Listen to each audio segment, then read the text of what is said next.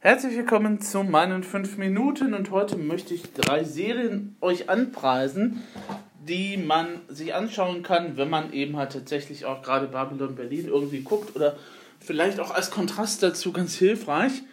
Ähm, wenn man sich nochmal genauer für die Zeit um 1920 interessiert oder zwischen die Zeit, die bei, zwischen den beiden Weltkriegen liegt, also zwischen 1918 und 1939 oder 1919 1939, sollte man auf alle Fälle in die Arte Mediathek gucken und dann nach Krieg der Träume suchen.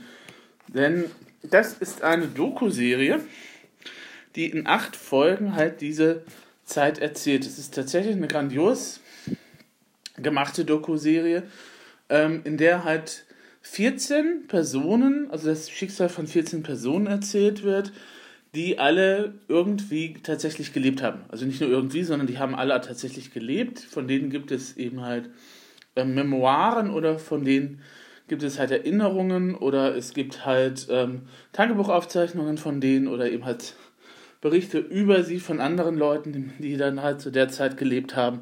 Und das alles ist in diese Serie mit eingeflossen. Also man kann vielleicht nicht unbedingt sagen, dass das wirklich historisch jetzt sehr akkurat ist, weil Zeugenaussagen widersprechen sich halt auch dauernd, aber ähm, so diese ganzen eben halt Selbstauskünfte und Biografien oder Tagebuchaufzeichnungen sind natürlich enorm spannend und ähm, das Ganze ist dann so aufbereitet worden, dass es eine, dass es eben halt diese Spielszenen gibt und es wird immer Originalmaterial dann da reingeschnitten. Also das heißt, wenn jemand tatsächlich äh, auf dem, äh, sagen wir mal, er betritt eben halt irgendwie so eine Kathedrale, die dann im Laufe eben halt in Guernica eben halt damals zerbombt worden ist. Dann sieht man teilweise eben halt, wie der Schauspieler da halt reingeht. Ähm, und teilweise sieht man dann halt, wenn er sich dann umblickt, dann bekommt man eben halt diese Schwarz-Weiß-Aufnahmen eben halt aus der Zeit eben halt zu sehen. Äh, deutsche Wochenschauen sind mit verbraten und so weiter und so fort. Ähm, das, darum muss man sich jetzt erstmal gewöhnen, weil das eine ist eben halt in Farbe, das andere ist schwarz-weiß und das andere ist dann eben halt in HD und das andere ist dann eben halt nicht so ganz hochauflösend. Und äh, aber nach einiger Zeit funktioniert das und nach einiger Zeit wird man auch tatsächlich in diese ganzen äh, Charaktere und äh, Geschichten hineingezogen, weil 14 Charaktere in acht Folgen ist natürlich eine Menge, dass man da den Überblick nicht verliert.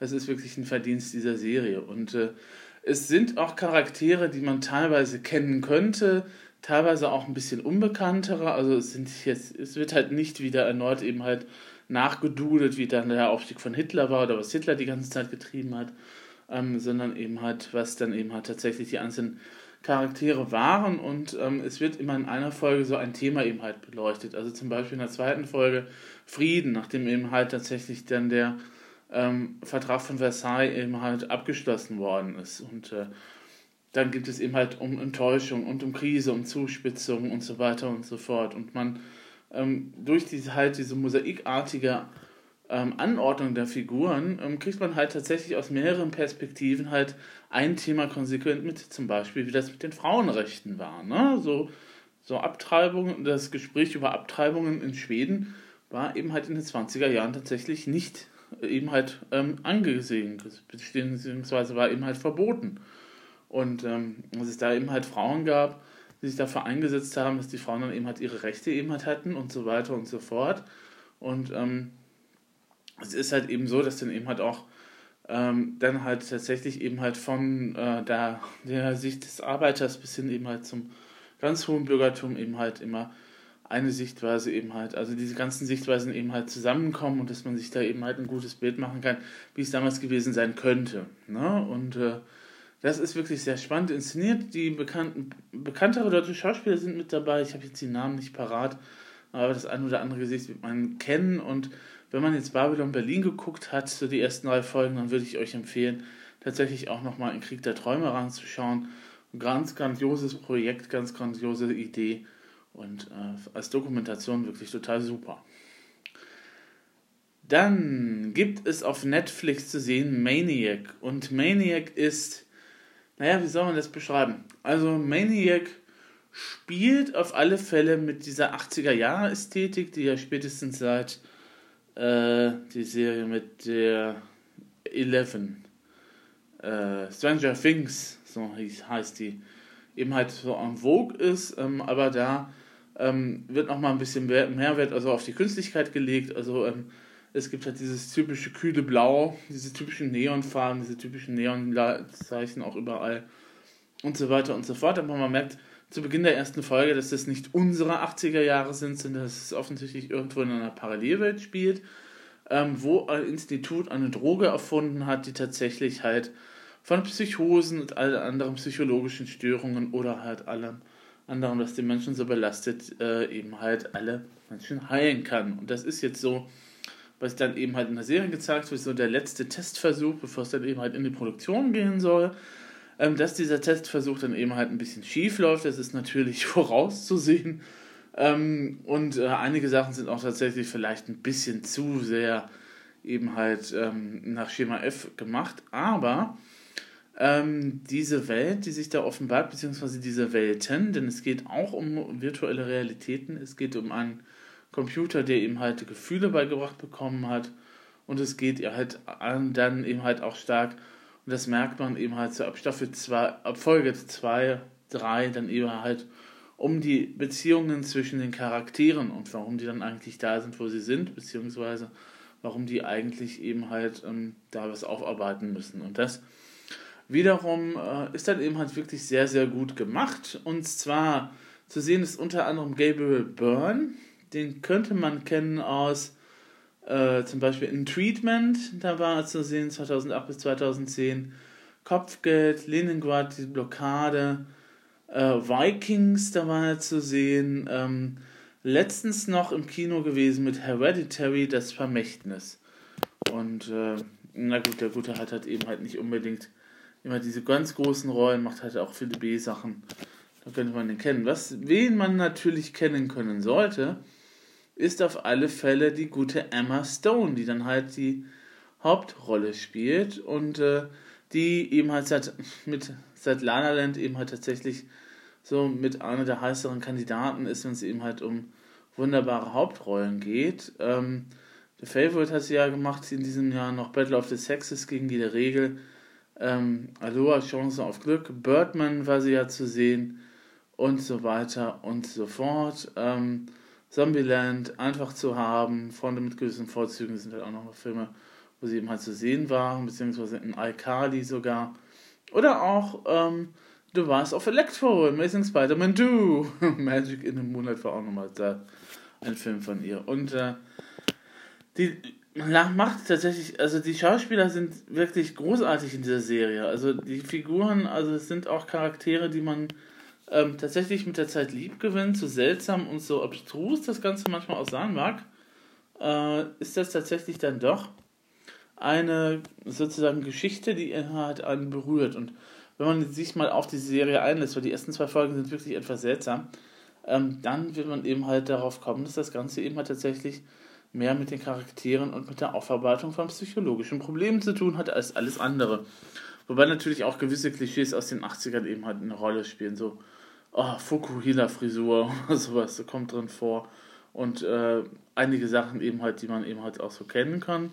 Ähm, Ausstattung der Serie ist übrigens grandios. Also einerseits, was das Setting so in diesen äh, 80er Jahren betrifft, eben halt, ähm, na gut, es ist eine Laborumgebung, die hat ja nicht viel gekostet, aber ähm, so dieses Neonlicht, dieses kühle Blau, das man da halt hat, ähm, und so weiter und so fort, ne? Dann, das ist dann eben halt auch zu sehen. Soundtrack ist dann auch ein bisschen nochmal aus den 80ern entlehnt, obwohl es weitgehend dann orchestral ist.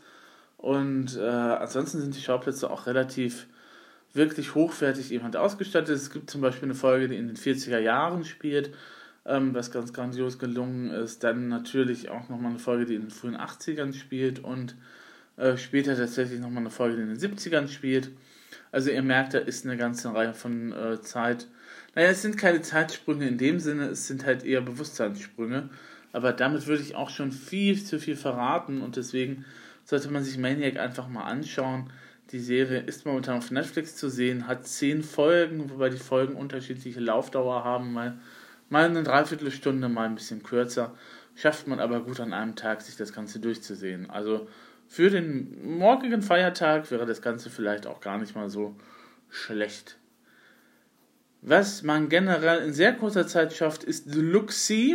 Das ist eine Serie von Quip TV und Quip TV ist ein YouTube-Channel, der sich darauf spezialisiert hat, halt Horror-Kurzfilme eben halt zu präsentieren oder auch Horror-Webserien halt zu machen. Deluxe ist eine davon, die von den Fans äh, sehr enthusiastisch eben halt aufgenommen worden ist. Da ist jetzt die zweite Staffel draußen. Ähm, da, ah, ja kurz die Handlung der ersten Staffel vielleicht nochmal skizziert. Ähm, also wir ähm, erleben mit, wie eine Stadt von einem Monster heimgesucht wird, dem Luxi. Ähm, es gibt verschiedene Charaktere, die von dem heimgesucht werden. Es hat seinen Grund, warum das Monster aufgetaucht ist. Und äh, man kann dann eben halt auch nochmal raten, was eben halt ein äh, Mord, eben halt beziehungsweise ein äh, Massenmord, mehr oder weniger sind zwölf Schüler eben halt vergiftet worden, dann mit dem Ganzen zu tun hat. Und in der zweiten Staffel, die springt dann in die Vergangenheit zurück, im Jahr 1930, da geht es halt um den ähm, die Auswirkungen eben halt des Bankencrashes von 1929 noch ein bisschen und äh, da geht es dann eben halt um die Beziehung oder die Familie des Bankers, die dann eben halt die, die Bank offensichtlich äh, die Bank wirklich komplett bewusst in den Ruin getrieben hat und der Luxi ist dann dann eben halt auch da den Leuten auf der Spur. Was wirklich essentiell wichtig ist für diese Serie, ist, dass sie A, trotz des niedrigen Budgets unglaublich gut aussieht. Na gut, die zweite Staffel, na gut, das mit den 1930er Jahren, das ist eben halt ein bisschen schwierig. Ähm, man sieht dann eben halt auch ab und an, dass man dann doch vielleicht doch in der Gegenwart gelandet ist oder eben halt die Drehorte dann doch in der Gegenwart waren. Ähm, aber in der ersten Staffel dann äh, sieht man eben halt tatsächlich, was man mit wenig Budget auch noch anstellen kann. Bemerkenswert auch, dass fast so gut wie keine Dialoge drin vorkommen. Es wird ab und an vielleicht noch mal ein bisschen was gesagt, aber in der Regel ähm, kommt die zweite Staffel tatsächlich komplett ohne Dialoge aus und äh, kann damit eben halt auch so die Sprachbarrieren eben halt überspringen. Und natürlich ist der Luxi ein faszinierendes Monster, das dann eben halt auftaucht. Und äh, naja, if you yourself cannot release, then it will come and take a piece. Das ist dann halt der Slogan des Ganzen. Also wenn man sich selbst nicht von irgendwas befreien kann, dann kommt es halt vorbei und nimmt ein Stück von dir mit. Und das ist durchaus sehr, sehr wörtlich zu nehmen, das mit dem Stück. Ähm, grandioser Soundtrack auch an dieser Stelle ähm, nochmal zu erwähnen. Und ansonsten ähm, kann ich euch nur empfehlen, falls ihr Langeweile habt, guckt euch die Supercuts an. Die sind 20 Minuten lang jeweils. Also das kann man schaffen, während man irgendwas auch noch was anderes macht. Genau. Äh, mal gucken. Krieg der Träume hatte ich erwähnt. Luxi hatte ich erwähnt. Und äh, Maniac hatte ich auch erwähnt. Das sind dann also alle drei Serien, die ich euch ins Herz legen wollen würde. Und äh, wir hören uns dann die Tage wieder. Gehabt euch wohl.